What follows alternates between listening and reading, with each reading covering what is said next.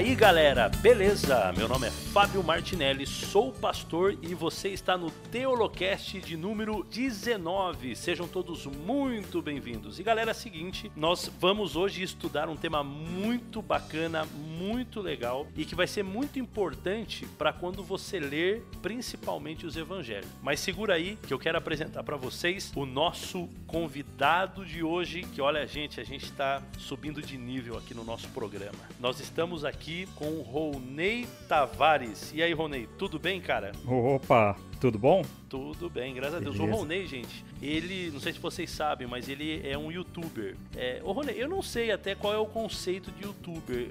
Youtuber é aquele cara que põe vídeo na internet, no YouTube, ou é o cara que vive de colocar vídeos no YouTube? O que será? Putz, eu nem sei dizer também qual seria a, a definição mais precisa disso daí não, cara. Eu acho que os dois são youtubers, sei lá. O nosso amigo aqui, Ronei, ele tem um canal muito legal no YouTube chamado Davar opinião e religião, é isso aí? Isso mesmo. E você já tem há quanto tempo já, Rony, esse canal? Tenho ele há bastante tempo, só que eu comecei a postar vídeos aos poucos. Então acho que eu, que eu vou ter vários vídeos mesmo postados com mais frequência desde 2016. Então vão fazer dois anos aí. Que tá nativa aí. Eu estou na minha carreira de youtuber, digamos assim, que eu não ganho nada também, né? ah, dizem que ser rico na internet é igual ter dinheiro em banco imobiliário, né?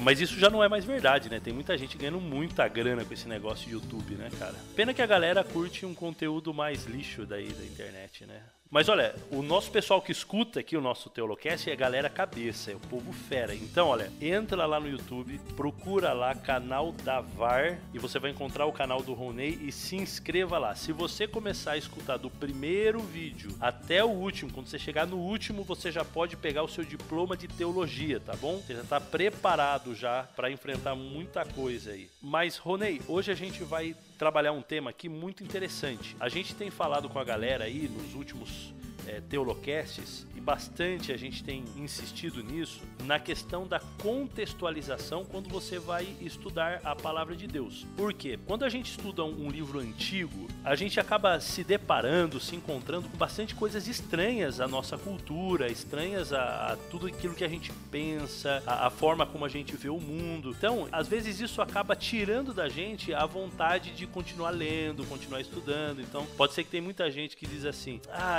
a Bíblia é um treco meio chato, porque eu leio, eu não entendo muita coisa do que eles estão falando. Tem algumas coisas muito sinistras, muito complicadas, e eu, eu prefiro não estudar. E muitas vezes isso acontece porque o cara não conhece o contexto, ele não conhece muito bem o que está acontecendo ali ao redor de todo o drama que ele está lendo. Então, o Teolocast de hoje vai ser muito importante, principalmente para você que gosta aí dos evangelhos, das histórias de Jesus, dos seus discípulos, etc e tal, vai ser muito importante, porque o que o Roney vai fazer com a gente aqui hoje vai dar uma base aí do contexto histórico em que essa galera aí eles estavam inseridos. E eu tenho certeza que depois de escutar esse Teolocast, você vai ler agora os evangelhos com outros olhos. Então vamos lá. Como a gente pode começar, o Ronei, a falar aí desse contexto histórico? O que, que é importante a gente saber da época de Jesus e da religião que Jesus ali estava inserido e tudo aquilo que ele enfrentava no seu dia a dia?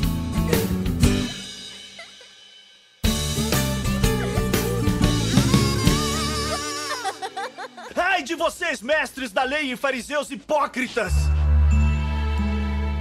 Vocês fecham o reino dos céus diante dos homens! Vocês mesmos não entram nem deixam entrar aqueles que gostariam de fazê-lo! Ai de vocês, mestres da lei e fariseus hipócritas! Quando a gente pensa no Novo Testamento, nós cristãos entendemos a Bíblia como uma unidade, né? Acontece que desde o último escrito do Antigo Testamento até o primeiro escrito do Novo Testamento, você tem um lapso de tempo aí, que é aquele período que o pessoal chama de intertestamentário, né? Cerca aí de 400 anos. E muita coisa acontece no povo de Israel nesse tempo. Não está registrado na Bíblia, a gente não tem escritos que foram considerados inspirados por Deus nesse período, mas muita coisa acontece, e principalmente acontece não só por coisas que acontecem dentro do povo, mas por influências externas. Então a gente termina lá o Antigo Testamento com o povo voltando do exílio, eles voltam do exílio, reconstrói o, santuário. A gente tem aqueles últimos profetas lá, os, o, Zacarias, Malaquias e tal. E depois daquele período, que digamos assim é um período de dominação persa, quando os persas eles criam a, a região ali é, da Judéia, permitem os judeus voltarem, não voltam mais como um reino de Israel, mas como uma região dominada pelos persas. Depois disso tem ainda, depois que os persas dominam aquela região, vem depois os gregos e dominam ali também. Acontece muita coisa nesse período e uma das coisas importantes que acontece nesse período que vão definir muita das, muito do contexto da época de Jesus é a história que está lá no livro dos Macabeus. É um livro que existe na Bíblia católica, os católicos consideram como um livro inspirado, né? Os protestantes não. Não sei se cabe aqui entrar no, nessa discussão, porque ela vai longe também, mas de uma forma ou de outra, esse livro conta uma história que acontece nesse período, que basicamente, bem resumidamente, um rei Seleucida, Antíoco Epifânio, ele passa a assolar a terra de Israel, ele tenta enfiar goela abaixo do povo, o pensamento e a religião grega e o povo é, se revolta contra isso. Na verdade, uma família se revolta contra essa tentativa de imposição e consegue fazer uma espécie de uma guerrilha que se estendeu por anos até o, pessoal basicamente desistir. Falava: não, deixa esse povo em paz, deixa eles seguirem a, a religião deles, porque eles estão dando muito trabalho pra gente. Né? Resumidamente é isso. Mas por que, que isso é importante? Para o contexto de Jesus. Porque nesse período acontece uma espécie de um reavivamento religioso. E muito do pensamento farisaico, que é um pensamento que é mais, digamos assim, extremista, vem justamente dessa ideia dos macabeus. Eles tentaram mudar a nossa religião, então a gente tem que lutar bravamente para se manter fiel ao Deus de Israel e assim por diante o que a gente encontra, porque a gente vai falar um pouquinho sobre algumas seitas que haviam no tempo de Jesus. Então, essas seitas que nós temos no tempo de Jesus, elas têm que ver já com um contexto já bem anterior ao que Jesus estava vivendo na época. Ela já vem já, ou seja, há um porquê delas existirem. Galera, a gente quer apresentar para vocês aqui as principais seitas que existiam na época de Jesus e algumas dessas seitas Jesus enfrentou de maneira muito forte, como a gente vai ver hoje. Então a gente vai falar um pouquinho sobre os fariseus, sobre os saduceus, sobre os essênios e sobre os elotes. Tá? Esses quatro aí. Depois a gente vai entrar um pouco aí, eu não sei se vai dar tempo, mas eu acho que vai. A gente vai tentar aí administrar bem o nosso tempo dessa vez, que às vezes a gente passa do limite, mas é, vamos tentar administrar o tempo que a gente vai conseguir ainda falar sobre uma outra seita, no tempo também era tratada como seita, que são os cristãos. E a gente vai entender também o conceito de seita. Eu acho que é legal a gente já começar por isso de repente, Ronei esse conceito de seita, porque hoje, quando eu escuto falar seita, me soa mal aos meus ouvidos. Eu posso entender da mesma maneira? É, não é exatamente o que a gente entende hoje por seita, né? As palavras elas vão mudando o significado de acordo com o tempo, né? Por exemplo, a palavra legal, ela significa originalmente o que está em referência à lei, e depois a palavra legal acaba se tornando uma coisa bacana, uma coisa né, boa, é legal. É isso que acontece com a palavra seita. A palavra seita aqui a gente está usando o significado, digamos assim, mais original do sentido da palavra mesmo, que é secta de sectare, né, de dividir. Então são divisões do judaísmo antigo. O judaísmo antigo ele era fragmentado, né? Assim como hoje o cristianismo, você tem os católicos, os protestantes e assim por diante, é mais ou menos, é, não é exatamente o mesmo tipo de divisão, mas dá para entender mais ou menos dessa ótica. Então são as divisões do judaísmo antigo. Quando a gente tá falando, fala a palavra seita, entenda a palavra divisão. São divisões desse judaísmo. E, e você disse então que os macabeus, eles têm alguma coisa que ver com os fariseus. Qual é a conexão deles? Os fariseus eles não são descendentes diretos nem fisicamente e nem, nem religiosamente, descendentes diretos dos macabeus, né? Os macabeus eles acabam influenciando toda, todo o judaísmo que vem depois. Na verdade, quem está mais relacionado com os macabeus seriam os saduceus, que são a classe dos sacerdotes. nessa época, mas daqui a pouco a gente fala deles, né? Essas seitas elas não surgem de uma vez, né? São processos, então ninguém sabe exatamente em que ponto você pode falar que aqui existem fariseus e daqui antes disso não existiam, né? Os, os pensamentos vão se formando e os fariseus são é uma classe que vivia na época de Jesus, uma, uma divisão, uma seita é, que era mais popular. Inclusive, o muito do judaísmo moderno tem uma descendência dos ensinamentos dos fariseus. O judaísmo rabínico ele basicamente veio do judaísmo farisaico apesar de não ser exatamente a mesma coisa, né? Mas os, os fariseus, então, eles têm uma série de características. Essas características que a gente fala, a gente se baseia tanto na Bíblia, o que, que a Bíblia fala, principalmente Mateus 22 e 23, quando Jesus fala mais diretamente dessas divisões, dessas seitas, e também de historiadores, como por exemplo Flávio Josefo, que é um historiador que viveu ali no período romano, escreveu sobre essas quatro seitas, e também é, a gente pode falar se baseando baseando historicamente no Talmud, que é o registro da tradição judaica. Ele vai falar um pouco sobre essas, essas seitas da época também. Os fariseus eram os mais populares. Os fariseus eram os judeus, a, a, divisão do judaísmo que era mais popular na época. O povo mesmo não necessariamente estava dividido em alguma dessas classes, dessas seitas, mas essas seitas transitavam ali no povo, né? O povo, pelo que a gente percebe, eles, recebiam um pouco de influência de cada um. E existem figuras que aparecem na Bíblia que a gente não consegue nem classificar exatamente é, de qual das seitas ela, ela, elas pertenciam. Até porque eu acho que o povo comum, no caso dos fariseus, não era qualquer um que poderia dizer eu sou da seita dos fariseus. É, existia um, uma certa separação entre os fariseus e o povo comum. Né?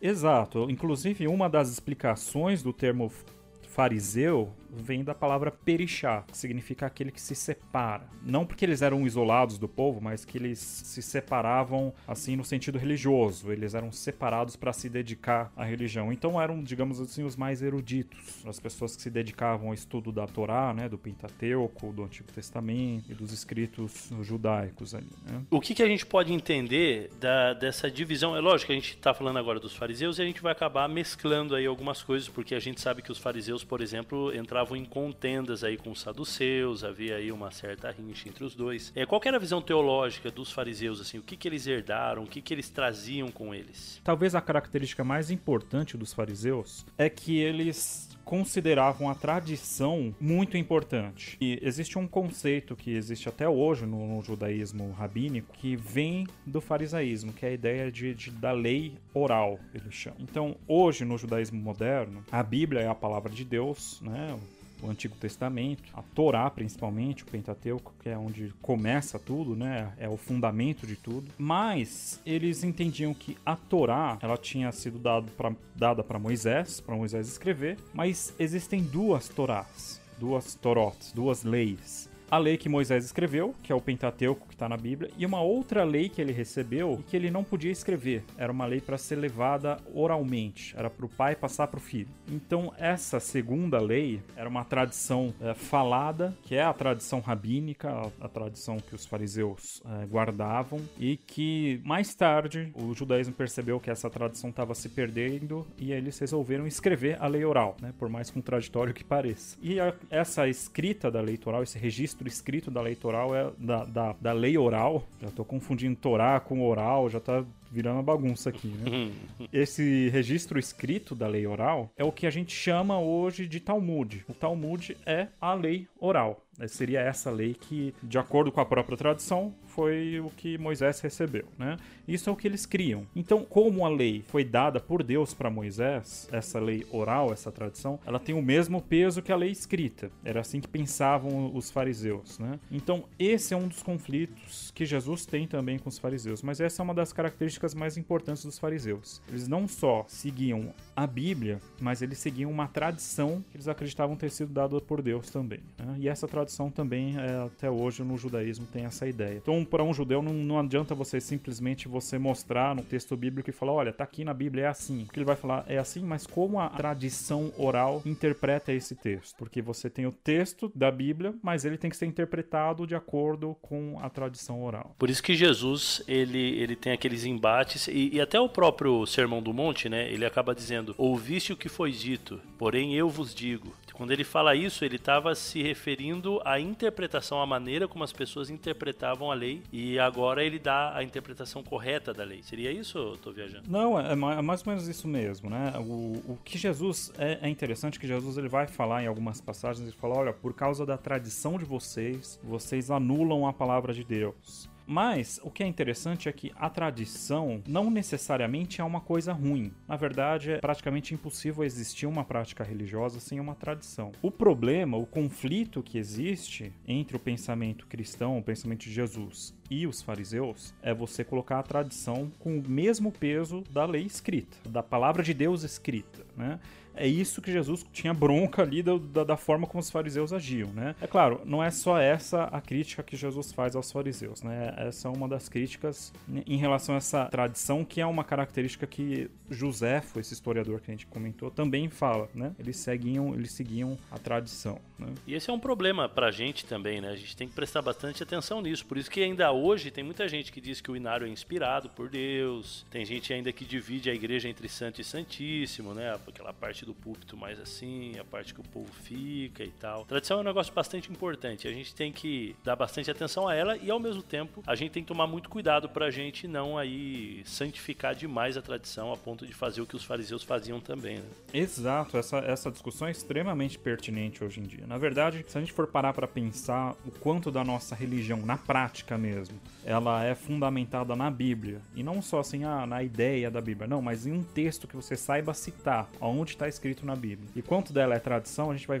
perceber que muito da nossa religião é tradição. E tudo que é tradição é questionável. Não significa que necessariamente precisa ser questionado, que é ruim. Pode ser boa, mas é questionável, né? E, e é até interessante essa questão aí, porque, na verdade, se existe tradição e muita tradição, é porque a Bíblia, ela não nos explicou, tintim por tintim, como nós deveríamos fazer as coisas, né? Então, olha, como nós devemos organizar a igreja, olha, tem que ter isso e mais isso e mais isso, isso, ou como que a gente tem que dispor os bancos da igreja, nós temos que sair. Então, é, isso é. Com que roupa você tem que ir vestido para a igreja? Ah, você tem que ir vestido assim. Que música você tem que ouvir na igreja? A música tem que ser assim. E essas coisas não tem na Bíblia, né? E isso daí é tão, para mim, me, me passa uma mensagem que Deus ele nos deixou também com a liberdade de pensamento, né? A liberdade da gente tomar algumas decisões e criar, né? Criar a nossa própria de acordo com a nossa própria cultura, da nossa própria tradição, a gente vai criando e se adaptando a algumas coisas. O perigo tá aí mesmo, né? O perigo tá da gente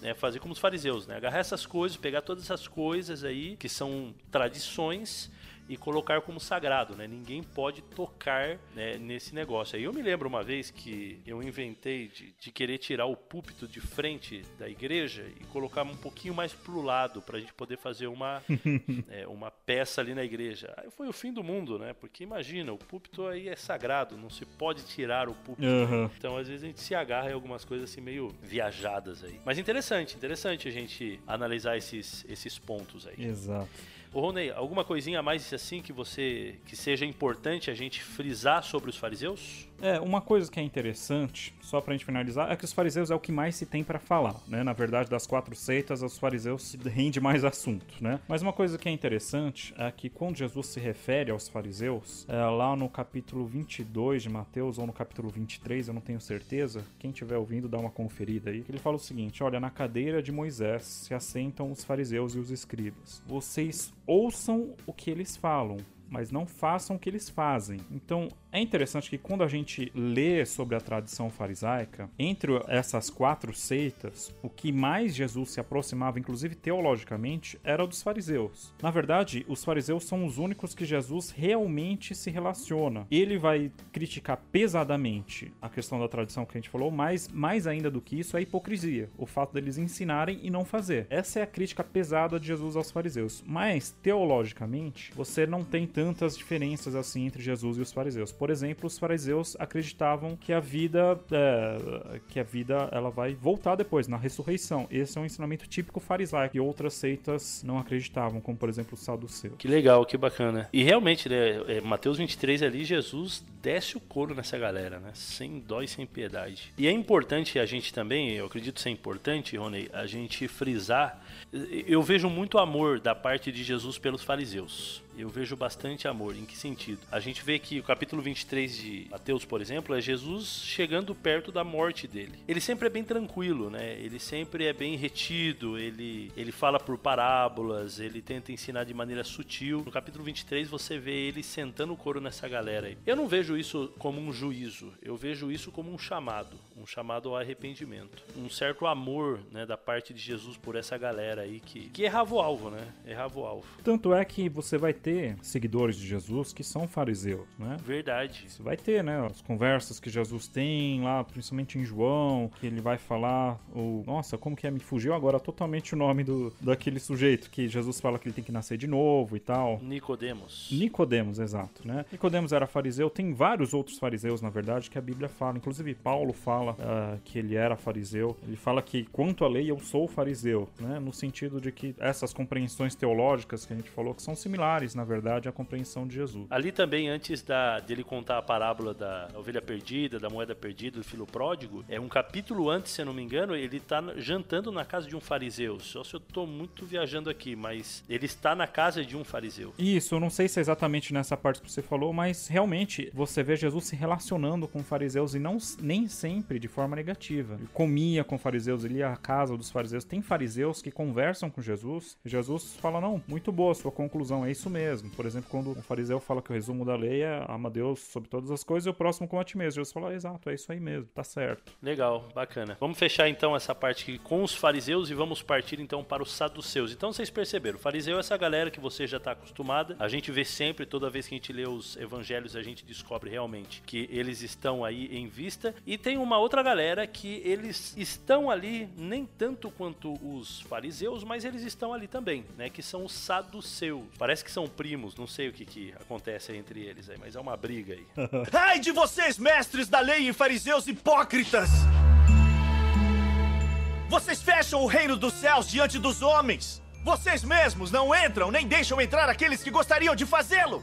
Ai de vocês, mestres da lei e fariseus hipócritas! Esses dois, na verdade, são as duas seitas mais influentes, os fariseus e os saduceus. Né? Os saduceus, Jesus também vai se referir a eles lá no capítulo 23 ou 22 de Mateus. Esse capítulo que ele fala dos fariseus, ele também discute com os saduceus. Existem várias teorias de onde vêm os fariseus, de onde vem esse nome, saduceu, né? que, que é o nome Tzadokim em hebraico. Se seriam é, descendentes ou discípulos de um, de um é, sumo sacerdote importante que foi Sadoc, ou de onde, de onde vem esse nome, né? Uma das explicações que tem que eu achei muito interessante, que um historiador judeu chamado David Flusser escreve que existia um, um rabino chamado Antígono de Soco, né, que viveu ali antes de Jesus. E esse Antígono de Soco ele dizia o seguinte, né, não servis como servos que esperam uma recompensa, mas servis como servos que não esperam uma recompensa. É, na verdade, a gente consegue encontrar até paralelos do Novo Testamento com essa ideia, né? Você tem que servir de coração, não esperando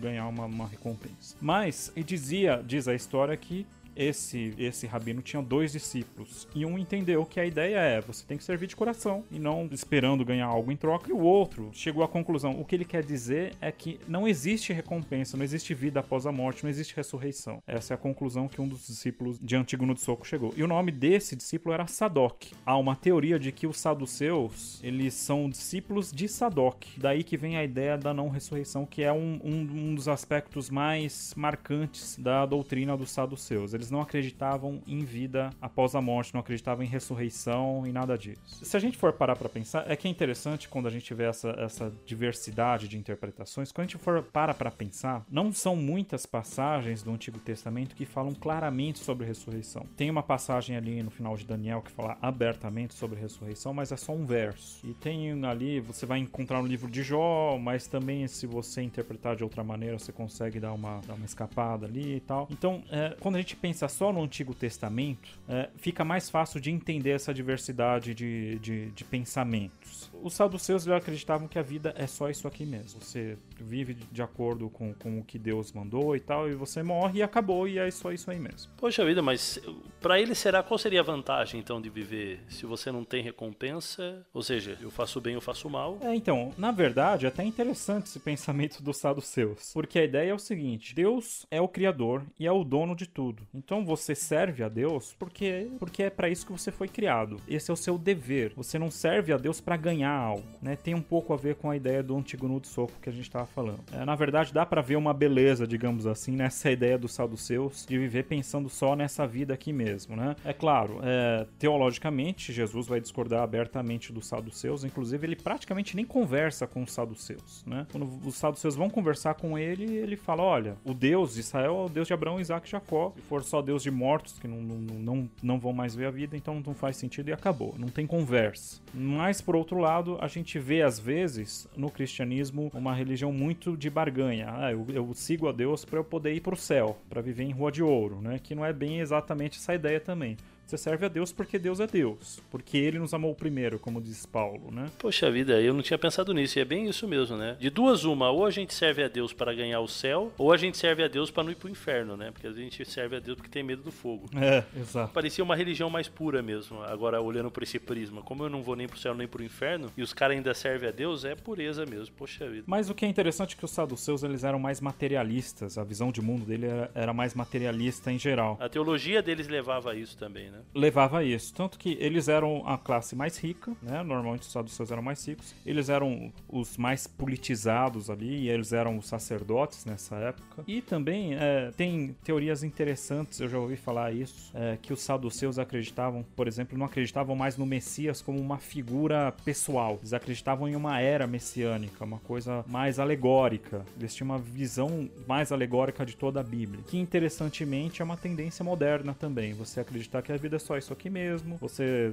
se preocupar com suas posses, de, com a sua vida material e, e tentar alegorizar mais o texto bíblico. Cara, eu não sei agora, eu não, não saberia dizer onde foi, é, se eu escutei numa aula, se eu li algum livro falando dos fariseus e dos saduceus, mas eu lembro de uma explicação para o surgimento, né, inclusive da ideologia, teologia deles, né, a forma, a cosmovisão deles. É, diz assim, isso, isso que eu escutei ou li, não lembro, mas diz assim que quando os judeus voltaram do exílio, né, então eles voltam para Jerusalém e, e começam aí a se reconstruírem, diz assim que surgiu dois grupos ou duas classes de, de ideias em relação ao exílio. A primeira delas é a classe dos fariseus, que eles imaginavam que eles só foram para o exílio porque eles transgrediram a lei de Deus. Então, eles achavam que para eles se livrarem do exílio, seja o exílio persa, grego, romano, o que seja, eles tinham que voltar a guardar a lei como Deus esperava que eles guardassem, né? E a partir daí, Deus ia fazer, a, ia dar para eles de novo a libertação. Então, esses daí eram os fariseus. Por outro lado, os saduceus, eles acreditavam que o problema era na verdade político. Eles foram para o exílio porque eles não souberam fazer política. Ou seja, era para eles baixar a cabeça, né? Na época ali de, de Nabucodonosor e, e, antes disso ainda, os reis de Israel, não era para eles terem se revoltado. Então, por conta de não saberem fazer política, eles acabaram se dando mal. E então eles acreditavam que também a maneira deles se libertarem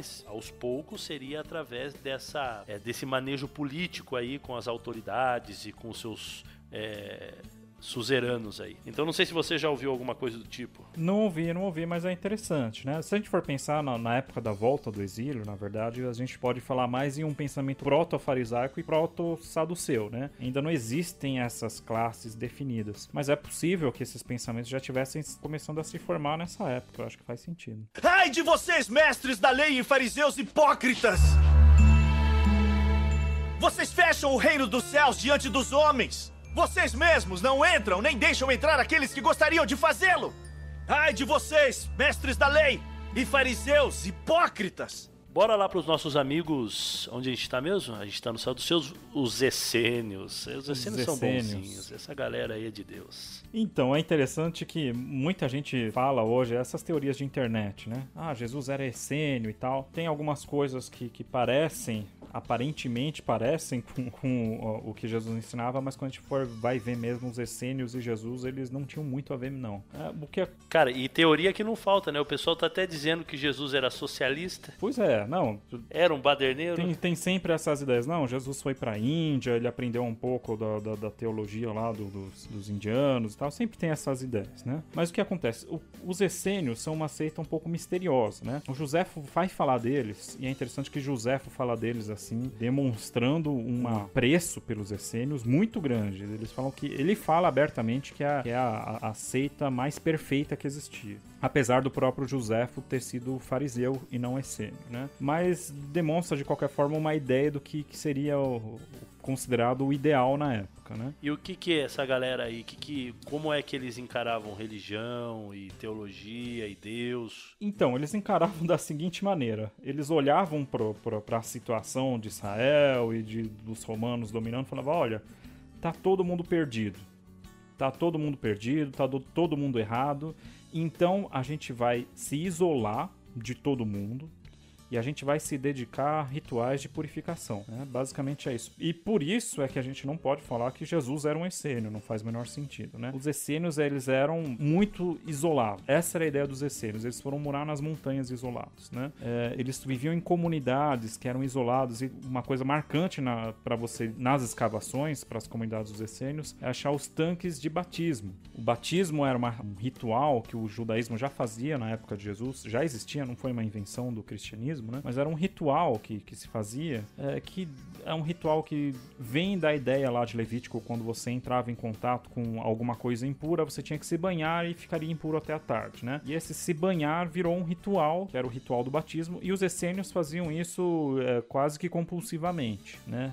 Eles evitavam ao máximo o contato com mulheres. É claro que há discussões sobre até que ponto vai esse isolamento, e é possível que comunidades diferentes de essênios tinham costumes diferentes, mas eles tinham uma vida assim extremamente simples e dedicada à oração e a rituais de purificação e a não ter contato mais com a comunidade. É basicamente isso. Que era a dos essênios. Essa que é a dos essênios, né? E eles também, eles também não tinham bens materiais, né? Não tinham bens materiais, não tinham eles uh, basicamente o conceito de propriedade não existia entre os essênios, né? É uma coisa que Joséfo admirava muito. Mas é interessante que alguns dizem que os essênios, por exemplo, esse historiador que eu falei, o, o David Flusser, ele fala que provavelmente João Batista era uma espécie de um essênio não ortodoxo, porque muito do que o Novo Testamento descreve de João Batista parece muito com as ideias dos essênios. Mas por outro lado, cara, isso que eu ia te perguntar, porque porque eu, eu tô escrevendo aqui, e aí tá, o cara vivia isolado. Eles batizavam, né? Segundo as, os achados arqueológicos aí. É, se isolavam e, e também tinham é, o seu contato, não tinham contato com mulheres. Sempre dedicados à oração, não tinham bens materiais. É... Tinha a ideia de arrependimento também fortíssima entre a comunidade dos essênios, que é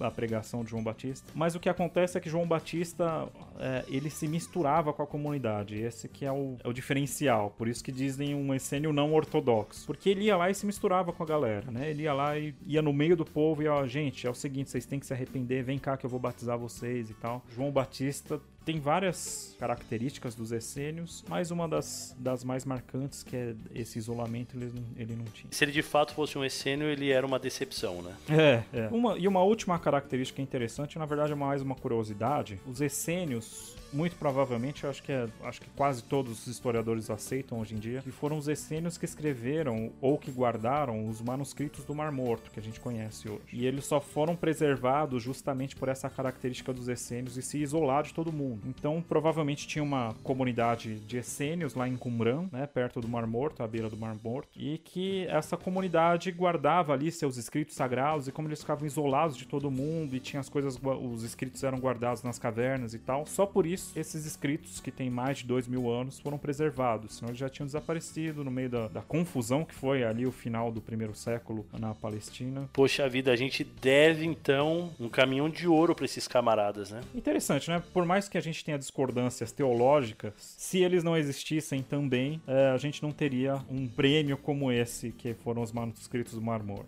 Né? Exatamente. E os manuscritos do Mar Morto livraram a nossa pele aí no século XIX, século XX, quando a crítica contra o cristianismo, contra a religião judaica também estava vindo muito forte, né? Pá, se não fosse por eles, estávamos enrolados. Ou seja, né, o pessoal dizia que a Bíblia tinha sido escrito muito depois do período que falavam, que tinha sido escrito que o manuscrito mais antigo era da Idade Média, basicamente. Eu acho que era 1200 e pouco, o manuscrito mais antigo que você tinha do Antigo Testamento. E aí encontraram nos manuscritos do Mar Morto, manuscrito quase é, ou mais de dois mil anos mais antigo do que o manuscrito mais antigo que se tinha, né? Mais do que é mais do que mil anos, na verdade, né? Por volta do ano 200 antes de Cristo são os manuscritos mais antigos que tem ali entre os manuscritos do Mar Morto. Ai de vocês, mestres da lei e fariseus hipócritas!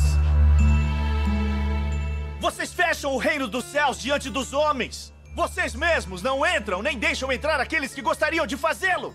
Ai de vocês, mestres da lei e fariseus hipócritas! E agora vamos para uma galera meio violenta, né? Exato, falando na bagunça que é, foi o final do primeiro século lá na região da que a gente conhece hoje como Palestina, né? Os Zelotes os Zelotes eram um povo meio mal encarado, digamos assim. Né? Os Zelotes, na verdade, o Joséfo diz que teologicamente eles, eles eram fariseus, eles não tinham diferenças teológicas dos fariseus. É aquilo que a gente comentou, né? O povo mesmo, ele não é tão definido assim quanto essas, essas seitas, né? Mas os fariseus eram os mais populares, eram os que tinham mais influência entre o povo. Só que os Zelotes, eles, eles eram, digamos assim, extremamente radicais em algumas ideias, principalmente em relação à ideia da dominação romana Eles achavam, e aí sim por influência direta da ideia dos macabeus, eles achavam que o povo devia fazer de novo uma guerra civil, uma revolta para acabar com o domínio romano. A diferença é que os romanos falavam, gente, vocês me pagam imposto e vocês podem adorar o Deus que vocês quiserem, façam o que vocês quiserem. Só paguem imposto que a Pax Romana tá garantida, né? É, enquanto lá na época dos macabeus o pessoal queria mudar a religião e a cultura do povo, né? E o que acontece?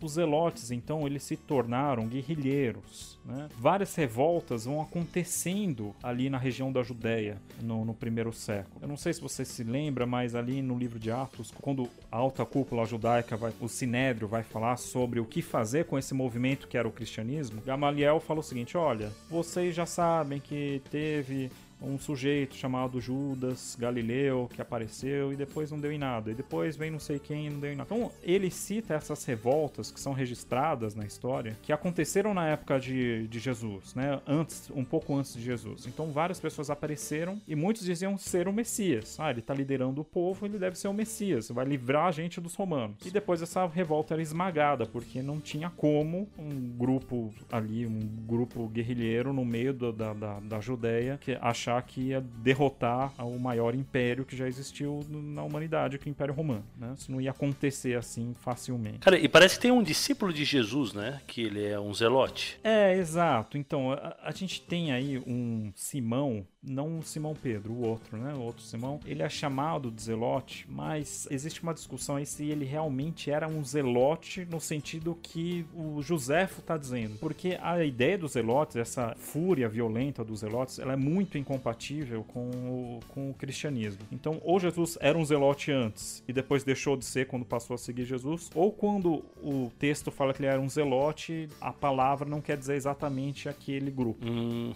entendi. Para mim, de acordo com as ações, né? Simão ele não ele aparece, acho que no texto bíblico aí, depois você tem mais notícia dele. Mas você tem aí Pedro, né? Pedro arrancando a espada e, e querendo já começar a guerra, né? Aliás, essa ideia de vencer militarmente os, os seus opressores, ela não era uma ideia unicamente dos zelotes também, né? Ou seja, os outros grupos, eu como, não sei, de repente os fariseus, os essênios não, mas criam também que essa, essa libertação deles ia acontecer pela força das armas, ou eles acreditavam em alguma aparição miraculosa, alguma coisa do tipo. Pois é, que essas características que a gente está falando são características que historiadores deram para essas seitas, né? E não necessariamente estavam contidas nessas seitas. A ideia de uma rebelião rebelião, ela era popular no pensamento judaico da época. Os zelotes é o nome que se dá para os caras que foram as vias de fato, digamos assim, né? Mas ela existia realmente nas outras seitas, inclusive nos essênios. Os essênios, que todo mundo falam que eram os, os mais bonzinhos, eles não eram tão bonzinhos assim. Na verdade, os essênios pregavam abertamente o ódio aos, aos infiéis. Eles falaram, eu tenho que amar o homem que é fiel a Deus, mas eu tenho que odiar aquele que, que não é fiel, né? Isso é o que a gente encontra nos escritos é, do Mar Morto, que não eram escritos bíblicos, né? Que eram escritos da comunidade, né? Provavelmente Jesus estava se referindo a eles quando ele diz é, lá no Sermão do Monte, ouviste o que foi dito aos antigos, ah,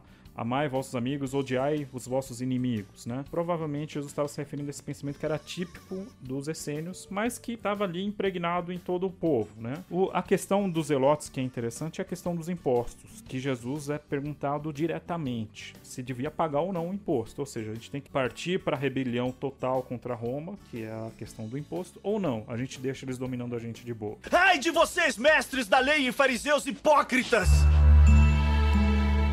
Vocês fecham o reino dos céus diante dos homens. Vocês mesmos não entram nem deixam entrar aqueles que gostariam de fazê-lo.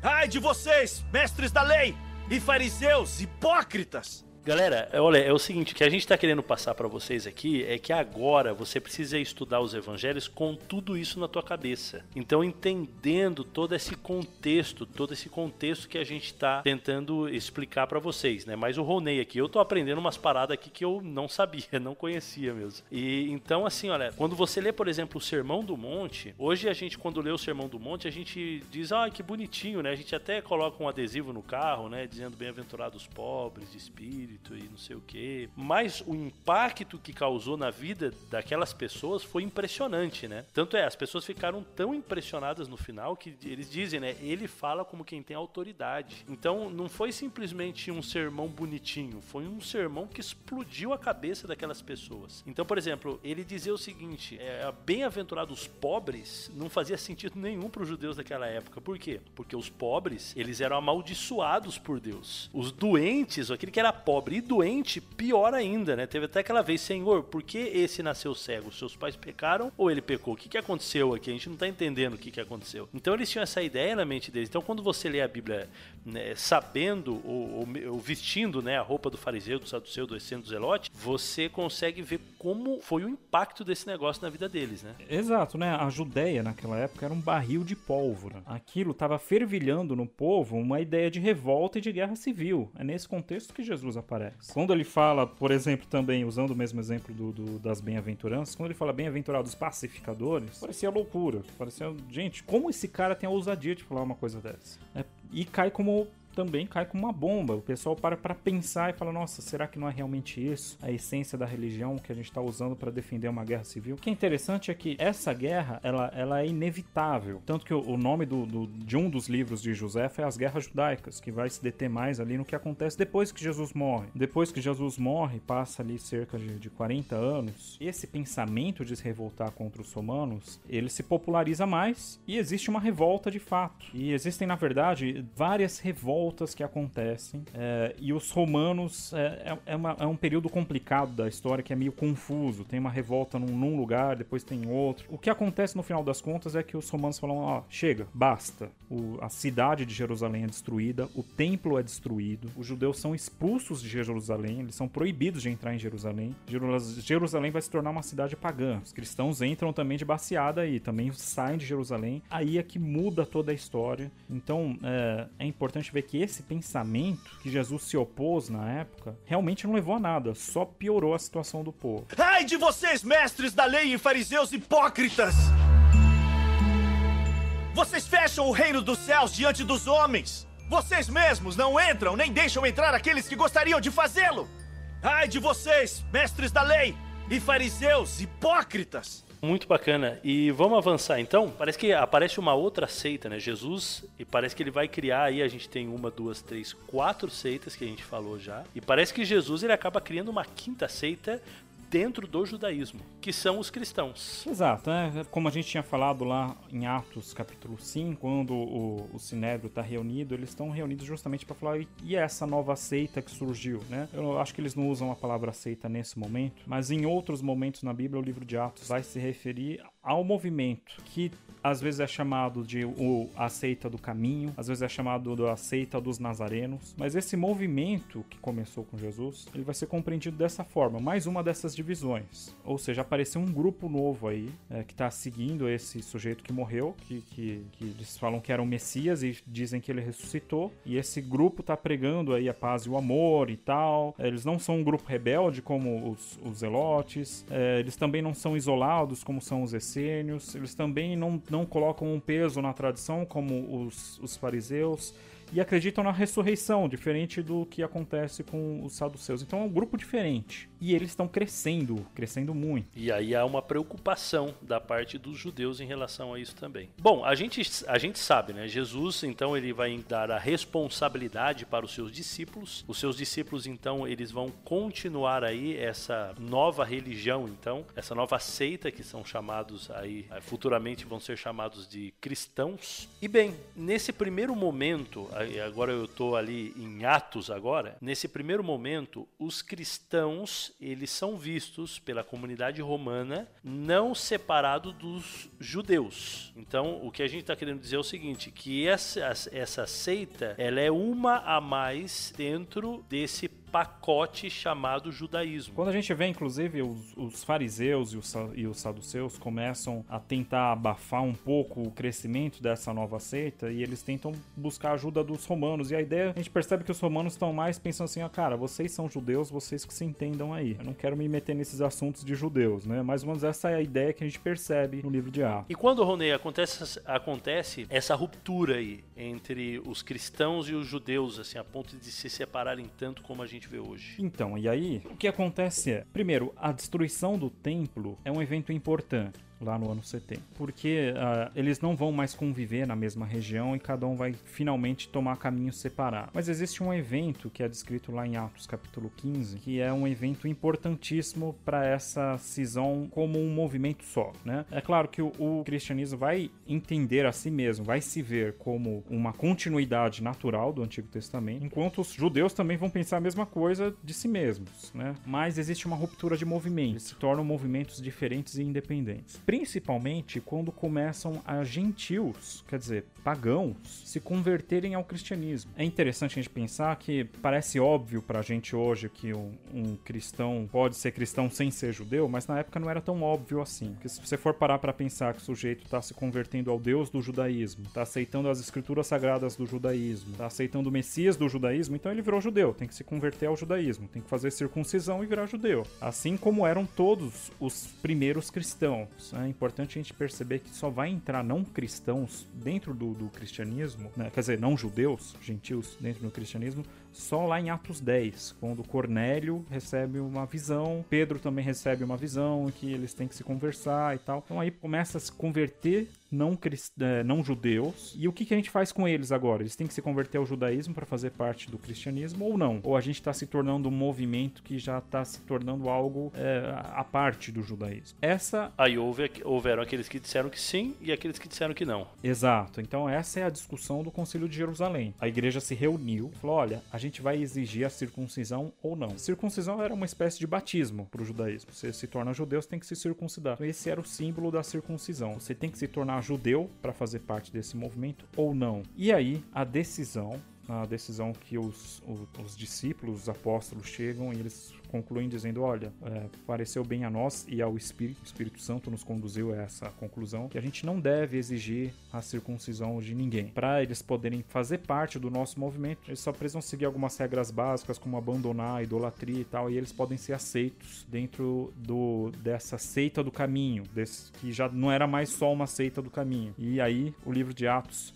logo em seguida ele vai te falar, ah, então o, esses é, eles, os discípulos são chamados então pela primeira vez de cristãos. Esse daí na verdade é um embrião, né? Porque essa separação ela vai acontecendo durante um bom tempo, né? É, depois a gente vai ter a questão da perseguição também dos romanos em relação aos judeus por conta das próprias revoltas que eles faziam contra o governo romano. Os cristãos não querendo ser confundidos também, eles acabaram se separando cada vez mais ou, e abandonando muita coisa é, que são típicas típicas do judaísmo, muita tradição judaica e criando aí a sua própria tradição para que não houvesse nenhuma confusão em relação a isso. E finalmente, creio, aí já estamos já para o terceiro século, que o, o, golpe mortal aí, não sei se eu posso chegar tão longe a ponto de dizer isso, mas eu acho que o golpe mortal aconteceu aí finalmente com Constantino, quando ele se converte e aí realmente há uma... Eh, se já não estava 100% dividido, não havia mais dúvidas de que agora sim estavam 100% divididos. Exato, né? O, a conversão de Constantino, ela não modificou tudo da noite pro dia, mas a gente entende como um, um evento simbólico para um processo que já estava acontecendo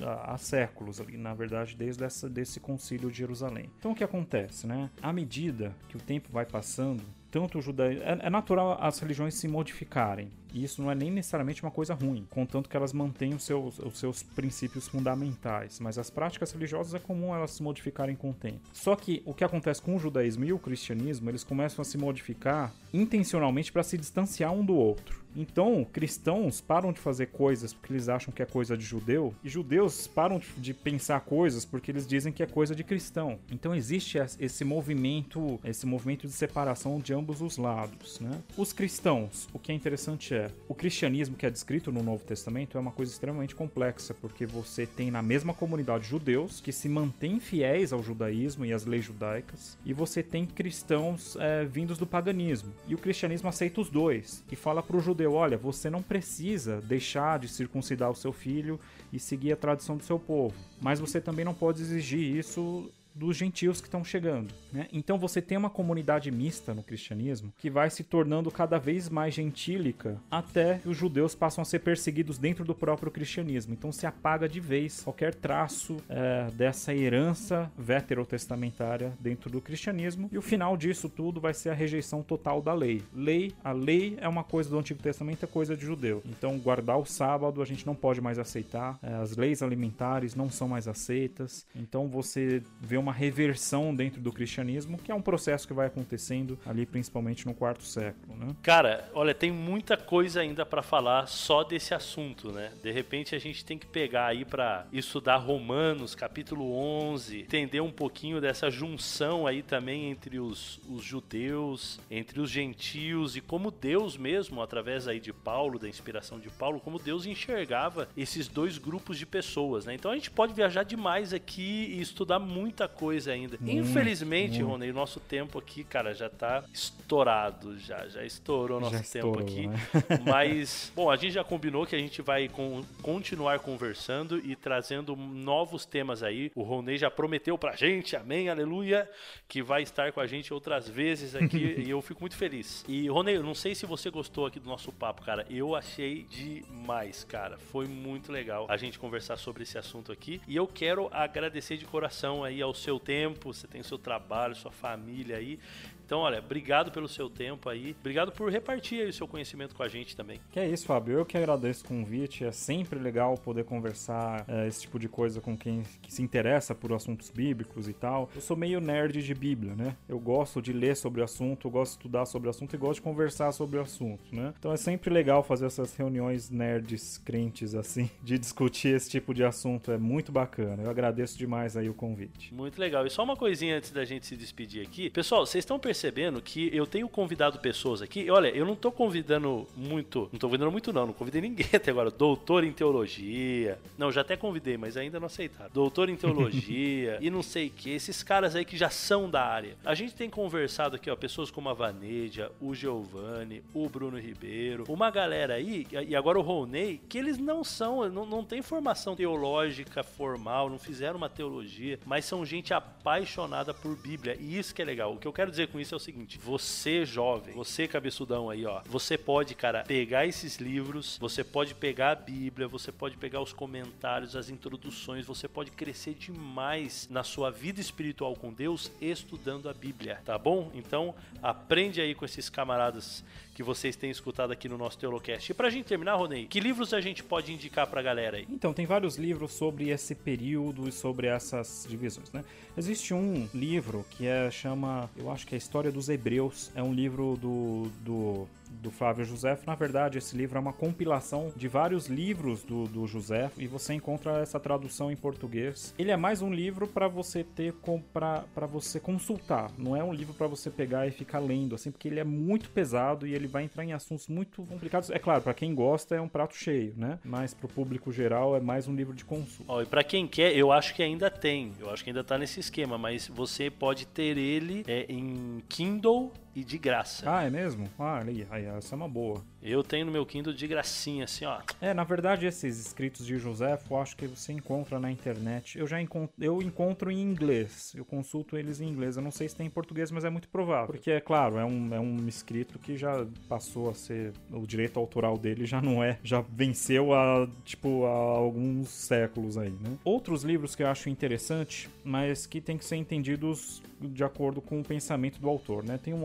um autor que eu gosto bastante, eu citei aqui, é o David Flusser. Ele é um judeu, só que ele é um judeu acadêmico, que a especialidade dele era o Novo Testamento. Ele morreu não faz muito tempo. Então ele fundou uma cadeira de estudos do Novo Testamento lá na Universidade Hebraica de Jerusalém. Então ele tem alguns escritos aí. Ele tem uma reunião de artigos que é o judaísmo e o cristianismo antigos e o judaísmo do período do Segundo Tempo. E tem um livro dele chamado Jesus, que também fala sobre Jesus, mas vendo do ponto de vista do judaísmo, percebendo como ele se relacionava com essas seitas judaicas, com o judaísmo da época. É basicamente o que a gente falou aqui. Só que a visão do David Flusser é mais crítica, digamos assim. Ele não, não lê a Bíblia como sendo a palavra de Deus, né? Então ele vai questionar a historicidade, ele vai questionar se aquilo que está escrito realmente aconteceu, como é comum em muitos meios acadêmicos aí. Legal, tá indicado então aí. Mais uma vez, valeu então, meu amigo, e até a próxima, pessoal. Fiquem com Deus. Valeu, abraço.